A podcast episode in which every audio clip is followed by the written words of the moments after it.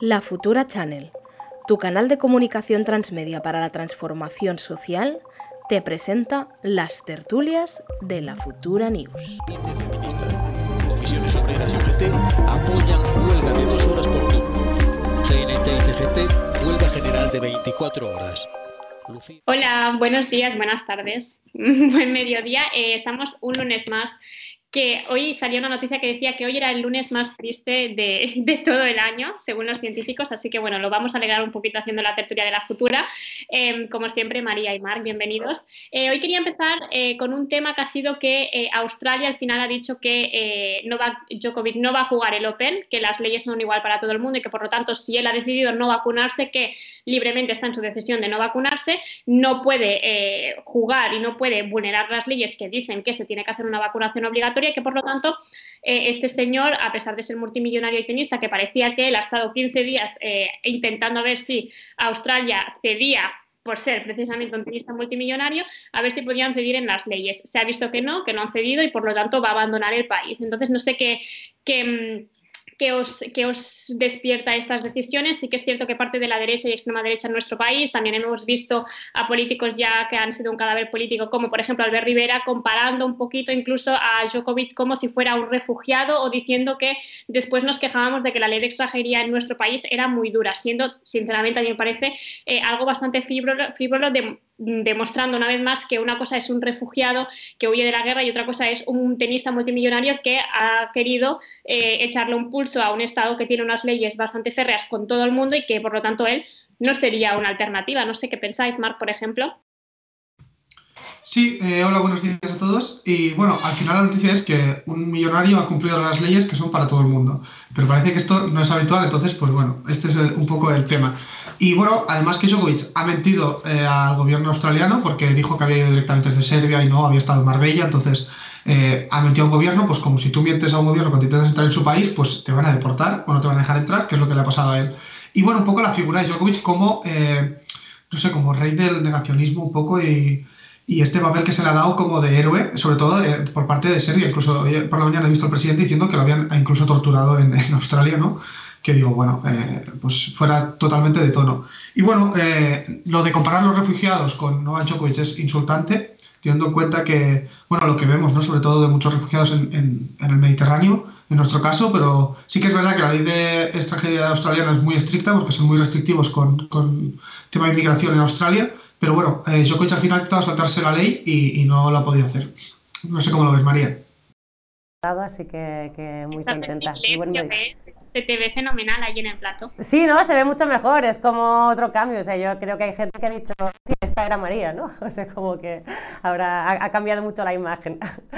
Pues bueno, sobre la cuestión que, comentabais, a ver, yo creo que lo que dice Marc es la clave de la cuestión, ¿no? Es decir, eh, hay, ¿no? Y además eh, se ha hablado mucho de este fenómeno en los últimos, en los últimos meses, en el último año, que es esa idea como del, intento de escisión, ¿no? Por parte de los más ricos de, del resto de la sociedad, ¿no? Esa idea como de que se está produciendo una secesión de los ricos que no solo se produce a nivel geográfico, ¿no? de gente que se va a sus barrios, que pretende vivir aislada, sino una, una secesión en términos de, de, propia legalidad, ¿no? de gente que cree que está por encima de la ley. ¿no? Entonces, eh, lo que ha sucedido con, con Djokovic, o sea, no es solo una cuestión que tenga que ver con la, con la vacunación, ¿no? Sí, yo creo, creo que es un buen precedente a la hora de medir, en plan, cómo hay una parte de los ricos que ¿no? que de forma constante están, bueno, se creen por encima de la ley y están promoviendo una extinción de, de, esta, de esta fracción de la sociedad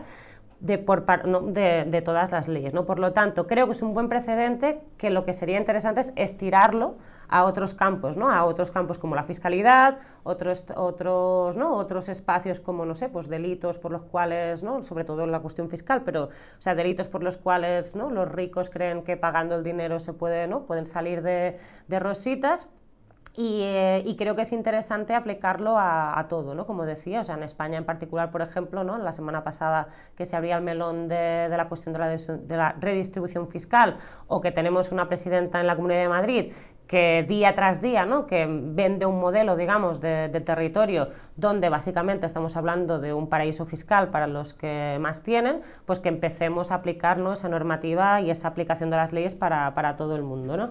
Y la segunda cuestión es que creo que también es un buen, ¿no? o sea, es decir, que la cuestión esta de Djokovic nos tiene que hacer reflexionar de, por qué se han tomado las medidas que se han tomado con la pandemia. ¿no? Es decir, el objetivo de las medidas de la pandemia no era solo no contagiarnos, no era solo salvar vidas, era sobre todo proteger la sanidad pública. ¿no? Y por lo tanto, las vacunas son importantes para proteger la sanidad pública, porque si la gente no está vacunada, em, lo cierto es que es cuando se colapsan las UCIs y tienes mucho más riesgo ¿no? de, tener una situación mucho más mm, preocupante ¿no? o de acabar en la que no si, si, si estás vacunado. ¿no? Por lo tanto, las vacunas ¿no? Ya, ya, lo estamos viendo, que no paran directamente los contagios, pero sí evitan el colapso del sistema sanitario. Y eso es lo que tenemos que reforzar entre todas y todos. Y ya por último, una, me, ¿no? me cojo a lo que decía Ibai antes ¿no? y lo que comentaba Marc, que parece que con el tema de la vacunación y del pasaporte COVID haya gente ¿no? en el mundo que haya descubierto lo que es la limitación de fronteras y lo que son las restricciones, que hay una parte ¿no? a nivel global del mundo que siempre las ha sufrido ¿no? y por lo tanto parece que los ricos se han enterado ahora ¿no? que ellos no pueden hacer lo que quieran y que siempre necesitan este tipo de, de, de, restricciones, por lo menos para una parte muy importante del, de, del mundo me parece mm, ciertamente muy curioso el debate que se está girando en torno, porque parece que se le está eh, quitando la libertad a, este señor tenista o a quien sea. No se le está quitando la libertad a nadie. Es más, precisamente, eh, yo creo que la libertad sí que tiene algún límite, que precisamente es eh, el sistema sanitario, lo que viene a ver la sanidad como interés general para, para, toda la ciudadanía. ¿no? Entonces, no es que se le haya quitado la libertad a este señor, no se le está obligando a vacunarse. cada quien decide con su responsabilidad individual si quiere vacunarse o no y a ver cuál es el nivel de responsabilidad individual que tenemos ante esta pandemia, lo que sí que las leyes son para todo el mundo y precisamente Australia, que tiene un control muy férreo precisamente para evitar eh, más contagios, siendo uno de de los estados, por así decirlo, que mejor han llevado también todo lo que viene a ser eh, el coronavirus y todos los contagios. Se tiene que decir que, por ejemplo, cuando aquí estábamos eh, contagiados, allí no se dejaba entrar ni, ni, salir a nadie. O sea, había un control muy férreo porque entendieron que la sanidad eh, como interés general tenía que prevalecer sobre otros intereses. Eso es debatible, cada quien sabrá, pero es importante entender que no se le está privando la libertad a nada, en todo contrario lo que se está diciendo es que las leyes son igual para todo el mundo, seas millonario o seas pobre. Claro, esa es la cuestión. De hecho, ¿no? por poner un ejemplo muy concreto, si tú viajas, ¿no? por ejemplo, a determinados países o ya a la mayoría de países, por lo menos de, de, la Unión Europea y Latinoamérica, a ti se te va a pedir una PCR o un certificado de vacunación para poder viajar. O sea, quiere decir, eso se nos está pidiendo al común de los mortales. El problema es cuando se le pide a quien está, ¿no? Mm, a quien se cree o a quien ha pasado toda la vida pensando que está por encima de la ley. O sea, ¿por qué no, se, no hemos montado un debate público y un drama social y no ha salido Albert Rivera, ¿no? Apoyar al ciudadano medio que se tiene que gastar 30 o 40 euros en pagarse una PCR si quiere viajar ¿no? o, si quiere, o si quiere moverse, o por qué no se ha montado ¿no? un escándalo que ahora se han, ¿no? se han, se han, se han podido regular por fin, que ya era hora, los, los test de antígenos, ¿por, ¿por qué no se monta un, un, escándalo para quien necesita el test de antígenos para moverse o para, ¿no? para poder ir con su familia, que eso sí les, les, implicaba un gasto, y en cambio cuando le pasa a un millonario, entonces vamos a, a solidarizarnos todos con, con, los millonarios. ¿no? Es decir, a quién, quién se ha puesto de un lado y quién se ha puesto de otro, es evidente para todo el mundo que no está defendiendo la libertad de vacunarse o no, que es lo que dices, o sea, que decir, todo el mundo puede decir vacunarse o no, pero tú tienes que atenerte las consecuencias de qué implica no vacunarte, como en toda la vida, o sea, la libertad implica siempre, con una decisión implica siempre consecuencias. Este señor puede no vacunarse, pero no va a competir, porque las leyes son, son las que son, ¿no?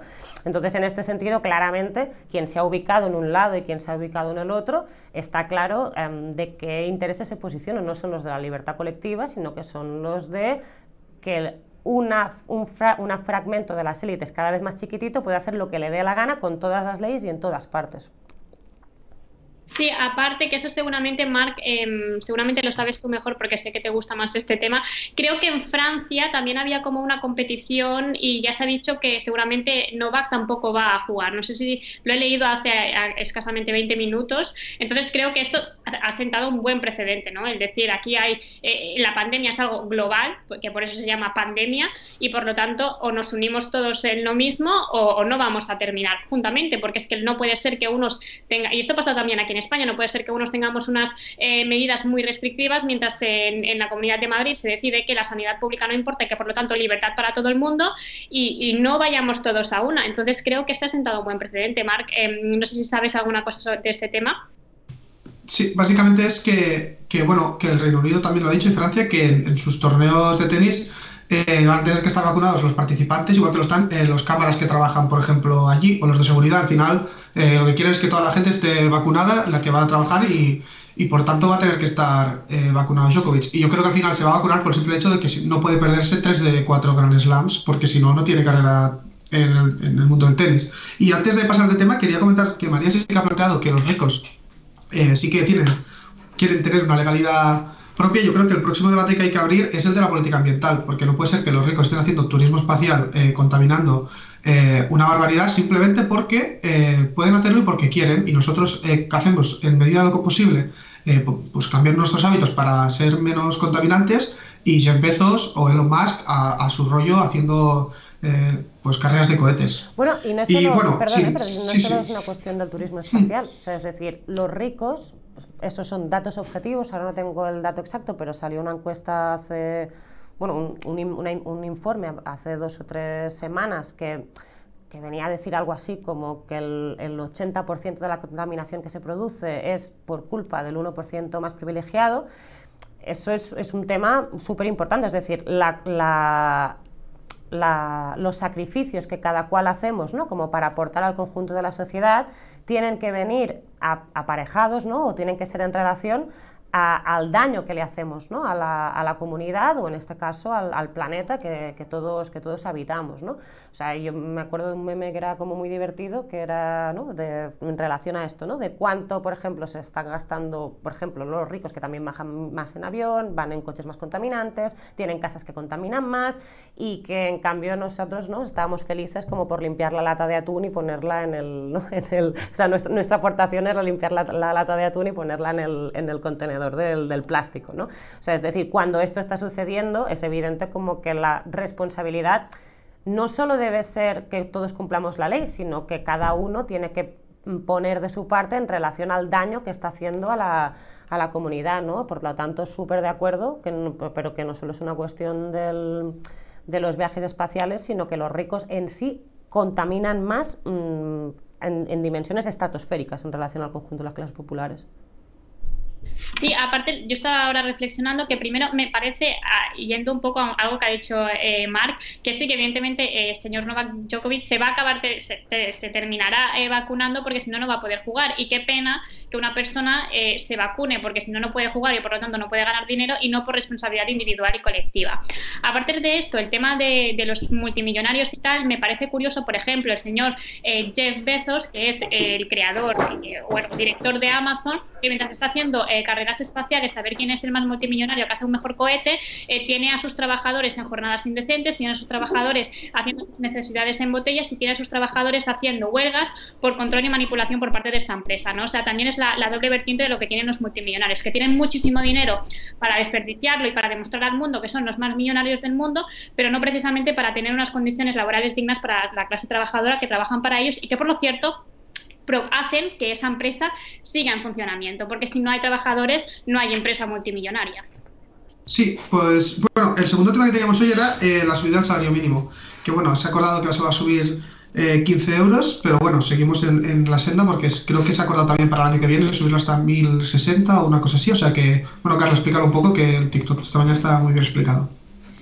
La cosa es que eh, Yolanda Díaz ya salido diciendo que eh, gracias a pues una dura pelea con eh, también parte del, del, PSOE, de la oposición y de la patronal, se pudo acordar subir el salario mínimo interprofesional a 15 euros. Ella misma reconoce que no es una subida que pueda mejorar de forma muy positiva las condiciones laborales de, de la clase trabajadora, pero que sí que es una primera piedra para seguir construyendo camino. Ella expuso, igual que el Ministerio de Trabajo, que iban a seguir trabajando y que este año querían seguir ampliando la subida del salario mínimo. Ante esto, como siempre, ha salido la patronal y, oh sorpresa, el Partido Socialista, especialmente eh, Nadia Calviño, diciendo que ella no consideraba que se tuviera que seguir subiendo el salario mínimo porque eso iba a generar inflación, abriendo un debate de lo malo que es subir el salario mínimo y no eh, poniendo el foco en lo que realmente importa, que es que eh, la clase trabajadora no puede vivir con 965 euros al mes, no pueden llegar a fin de mes, no pueden tener unas condiciones vidas dignas y sobre todo no pueden tener ocio, que creo que también es muy importante. No solamente es poder pagar la luz, que por cierto cada vez está más cara, o eh, los alimentos o lo que sea, sino poder también tener una parte de su dinero para hacer ocio, para hacer vacaciones, para disfrutar y un poco para vivir, porque no todo es trabajar. No sé qué opináis, por ejemplo, María. Sí, bueno, es surrealista que se esté diciendo que lo que sube la inflación son los salarios cuando lo que ha disparado la inflación este año es el precio de la luz. O sea, es decir, lo que ha hecho que la inflación suba ahora, si no me equivoco, me parece que es un 6,7%, eh, es precisamente que se ha disparado el precio de la luz y que eso ha hecho que todo, o sea, que todos los precios y que todo el IPC ¿no? vaya, vaya al alza. Por lo tanto, si alguien está interesado en combatir la inflación, que regule el precio de la luz. O sea, es lo primero que, que, debería hacer, ¿no? O sea, porque no tiene que ver con que los salarios hayan empujado al alza, sino precisamente con la, con la subida de la luz que ha empujado todo el resto de precios al alza.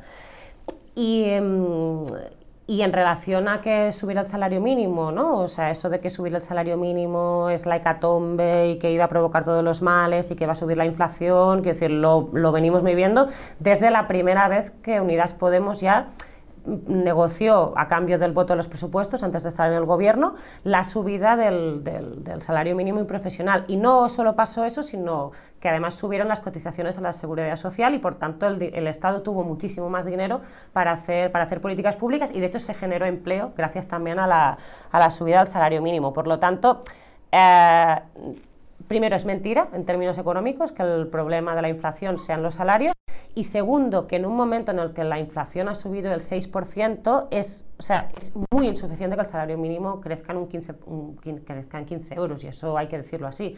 Em, el los salarios deberían subir como sube el IPC, igual que lo hacen las pensiones, ¿no? O sea, en este país tuvimos años de protestas, ¿no? De los pensionistas que además llevaron una lucha, yo creo, ejemplar para todos los sectores, ¿no? Y, para, y también, sobre todo, para los jóvenes y las jóvenes que, nos debería llevar, ¿no? como, a seguir, como a seguir el ejemplo de, los pensionistas y las pensionistas, que era para que se blindara por ley, y eso pasó en la última reforma de las pensiones, que las pensiones suben al nivel del IPC. Por lo tanto, si las pensiones suben al nivel del IPC, los salarios deberían subir al nivel del IPC, y eso debería estar en todos los convenios laborales, y eso debería ser así por ley, porque si no lo que pasa es que perdemos poder adquisitivo, y no perdemos solo poder adquisitivo porque bajan los salarios, sino que perdemos poder adquisitivo porque el dinero que tenemos en el banco vale menos en relación a lo que valía en diciembre. ¿no? Por lo tanto, es evidente que esa situación no puede ser porque no solo es que empobrezca a la ciudadanía, sino que es malo para, para, la recuperación.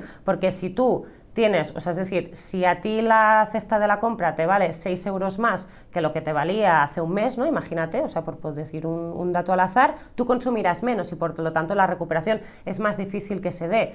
Es decir, subir los salarios siempre es positivo para la economía en relación a que fomenta el consumo y por tanto fomenta, fomenta el intercambio mercantil y, el dinamismo económico, pero es que en un momento en el que la inflación ha subido un 6% por culpa, repito, del el precio de la luz, si no lo haces, de hecho podrías llegar a lastrar la recuperación en términos de, consumo. Por lo tanto, mm, lo que hay que pelear, y espero que ahora con la nueva reforma laboral que da más poder, ¿no? digamos, a los convenios colectivos y a los sindicatos, es para que los salarios suban al nivel del IPC y ya está. O sea, algo absolutamente de sentido común.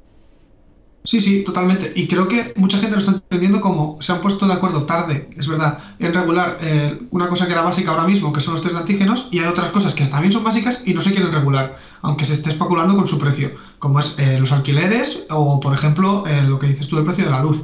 Entonces, Sí que es verdad que, hay que actuar, pero no, no, hay la fuerza suficiente, parece, o no hay los intereses suficientes para, para actuar en este, en este punto. Y bueno, el salario mínimo, recordad que yo creo que cuando llegó Unidas Podemos al primer acuerdo, igual era 750 euros, una cosa así, el salario mínimo, que ahora es que ya es muy poco, pero en perspectiva, imagínate que no se hubiese actuado, eso es ahora mismo, con esa cantidad de dinero, es imposible vivir. Y entonces ya, ya era difícil, pero es que ahora es imposible. Entonces yo creo que, que hay que estar de acuerdo en que es fundamental eh, ir subiendo el salario mínimo acorde al IPC, porque si no, es lo que está diciendo María, que cada vez tendremos trabajadores más pobres y eso va a repercutir en la economía. Lo que no puede ser es que haya gente que no puede llegar a fin de mes trabajando a jornada completa. Esto no puede pasar en nuestro país. Veo que nos pregunta por la cuota de autónomos. Iba a sacar este tema yo ahora, ahora mismo. Iba a decir que, que, también otra de las cosas que yo creo que demuestran que no se entiende demasiado bien lo que es no poder llegar a final de mes es la propuesta que ha hecho el señor Escribá sobre los tramos de las cuotas de autónomo y cómo una persona cobrando, eh, o sea, ganando como autónomo entre 600 y 1.500 tiene que destinar eh, más de la mitad de ese sueldo para pagar la cuota de autónomo que el señor escriba quiere imponer y como eh, los multimillonarios o los millonarios solo tendrían que destinar como un 10% a, a, pagar esa cuota de autónomos, que porque aparte me parece muy curioso que ellos deciden que lo máximo es a partir de 4.500 eh, euros y, ya está. O sea, de 4.500 euros a 20 millones de euros es el mismo tramo. Y eso me parece realmente una vergüenza y demostrando una vez más que no se entiende lo que es empezar un negocio eh, desde cero tener que invertir un montón de dinero, que hay eh, autónomos que son muy pequeños, que tienen eh, solamente una persona en la plantilla, que puede ser ellos mismos, o incluso dos o tres, y que eso conlleva un gasto en la seguridad social, un gasto de material, etcétera, y lo que no puede ser es que se ponga una cuota de autónomos que tenga que suponer más de la mitad de sus ingresos en pagarla, porque realmente lo que estás haciendo es que la gente no emprenda o que se vayan. Bueno, y sobre todo que era necesario hacer una reforma de la cuota de autónomos. Eh, es verdad que la reforma, si no me equivoco, porque tendría que mirarlo bien, eh, sí mm, ¿no? consigue ¿no? que los autónomos que cobran, creo, menos de 1.000, 1.200 euros, sí se reduce la cuota que, van a pagar a partir de ahora, pero a partir de los 1.200, 1.300 eh, la, cuota de hecho se incrementa, ¿no? O sea, es decir, está pensado casi ¿no? para el combate contra la cuestión de los falsos autónomos o para beneficiar a los falsos autónomos, aunque hay otras vías para combatir eso, ¿no? como se hizo con la ley Rader, por ejemplo, que es poniendo limitación a, ¿no? o, sea, o sea, poniendo un límite a los falsos autónomos, sobre todo en aquellas empresas donde se usa más esta práctica fraudulenta pero no está pensada claramente como una reforma progresiva del, pago de la cuota de, autónomos, que es lo que en teoría ¿no? venía a hacer el pacto que, o el pacto o el diálogo que se supone que ha mantenido el ministro Escriba con, los sindicatos y con, y con, las, y con las asociaciones. ¿no? Por lo tanto, yo creo que es evidente que esta reforma no es progresiva, que esta reforma no ayuda a, todos los autónomos que además se han incrementado ¿no? a, raíz de la, raíz de la pandemia por el teletrabajo, mucha gente ¿no? que ha decidido emprender proyectos a nivel personal a partir de, la pandemia, también por una situación ¿no? laboral mucho más compleja que, hace, que hace dos o tres años, y es evidente que no es progresiva. Y yo espero, y, así quiero pensarlo, que tanto los socios, en este caso del Partido Socialista, como el resto de partidos de la oposición, y creo que incluso aquí...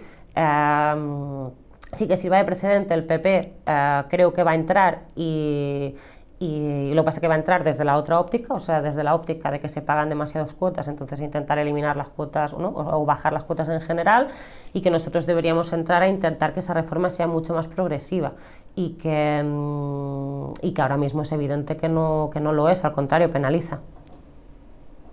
Bueno, es que no solamente que sea progresiva, progresiva y progresista, que es, que es lo que tendría que haber sido este intento de reforma que, se ha puesto delante de la, encima de la mesa y que lo único que demuestra es que se están castigando a las personas que están empezando con menos ingresos y en cambio se beneficia de forma muy exagerada a los grandes empresarios y a esas personas que tienen muchísimo dinero. O sea, solo invertido un 10% pagando en esa cuota. ¿Y cómo puede ser que ese pequeño empresario, o sea, es que no considero ni que sea empresario un pequeño autónomo que tiene un bar con dos personas o un pequeño autónomo que está en su casa y y solamente está eh, él consigo mismo. ¿no? O sea, ¿cómo vamos a hacer que esa persona eh, pague 351 de, de, cuota? Es que es una, es una barbaridad, sinceramente, progresiva, pero sobre todo progresista, porque es que es, una auténtica chapuza, de verdad.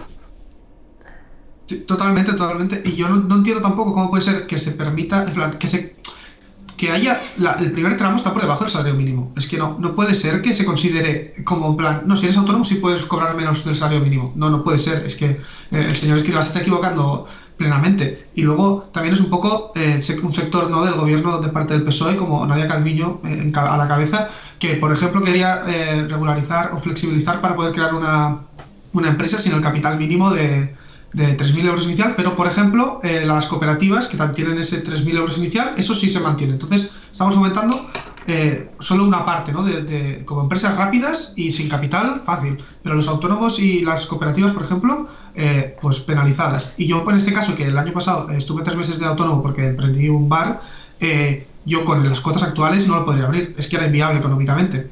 entonces, no sé en qué está pensando el señor Escriba a la hora de hacer estos cálculos. O sea, yo creo que es más un intento de que los empresarios con mucho dinero ¿no? no se vayan a paraísos fiscales, creo que es un intento, yo creo, ¿eh? Em, de, darles a él más, ellos más beneficios, pero es que esto no puede ser eh, automáticamente destruir a, las pequeñas pymes y a los pequeños empresarios, o por ejemplo, Martu, que emprendiste un negocio, o yo misma, que soy autónoma, que acabo de empezar, y este señor me está diciendo que tengo que pagar 351 euros. Pero, a ver, este señor sabe que la gente joven tampoco tenemos tanto dinero y que encima la gente joven queremos emprender para tener una vida mejor fuera de trabajos precarios. Y es lo que tú dices, pretenden que eh, una persona que no gana ni al mes, o sea, estamos poniendo 600 euros, no gana ni al mes el salario mínimo, pague más de la mitad de ese sueldo eh, en la cuota de autónomos. Yo creo que van a rectificar, yo creo y considero que van a rectificar, que van a hacer una buena propuesta y que sobre todo se demuestre que esa propuesta viene de un gobierno progresista, que creo que eso ha sido un grave error y, y de cara a las elecciones yo creo que eso va a salir caro.